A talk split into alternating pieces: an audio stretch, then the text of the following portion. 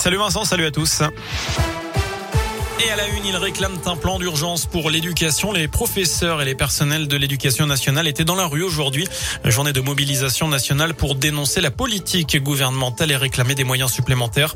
Chez nous, à Clermont, le rassemblement s'est tenu dans la matinée. À l'échelle nationale, cette journée de mobilisation a attiré 4% de grévistes dans le primaire et 6% dans le secondaire.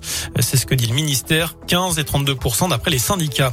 Dans l'actu aussi à Clermont, un appel à témoins lancé par la police après l'agression lundi soir d'un de ses agents alors qu'il rentrait chez lui. Trois individus l'ont attendu dans le hall de son immeuble de la rue du Torpilleur Sirocco, l'aurait insulté et frappé au visage. Un des agresseurs, le propre voisin de la victime, a été arrêté et incarcéré. Il devait purger une peine de prison dans un autre dossier. Les deux autres courent toujours et sont activement recherchés.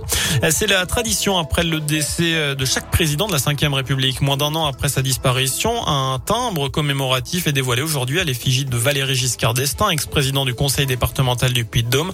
Il sera en vente en avant-première à Chamalières, commune dont il a été maire. Ce seront, ce sera les 20, les 19, les 20 et les 21 novembre prochains, avant une date euh, bien plus tard euh, pour tout le pays. Euh, plus d'infos sur radioscoop.com et d'ailleurs vous pouvez retrouver eh bien ce timbre en photo. La pandémie de Covid sera terminée dans un an, c'est ce que prédit le patron du labo Moderna ce matin. Pour lui à cette date, il y aura suffisamment de doses pour vacciner toute la planète.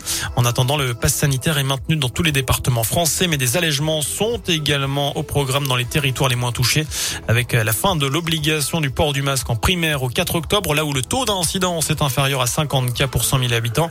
Ce devrait d'ailleurs être le cas de l'Allier, dont le président du conseil départemental demande une adaptation du pass sanitaire. Claude Riboulet estime que le département s'est beaucoup investi dans la vaccination, ce qui a permis une faible circulation du virus. Il estime que le recours au pass doit être relevé. Voilà pour l'essentiel de l'actualité. Je vous souhaite une excellente soirée en compagnie de Vincent et de Nico. Merci.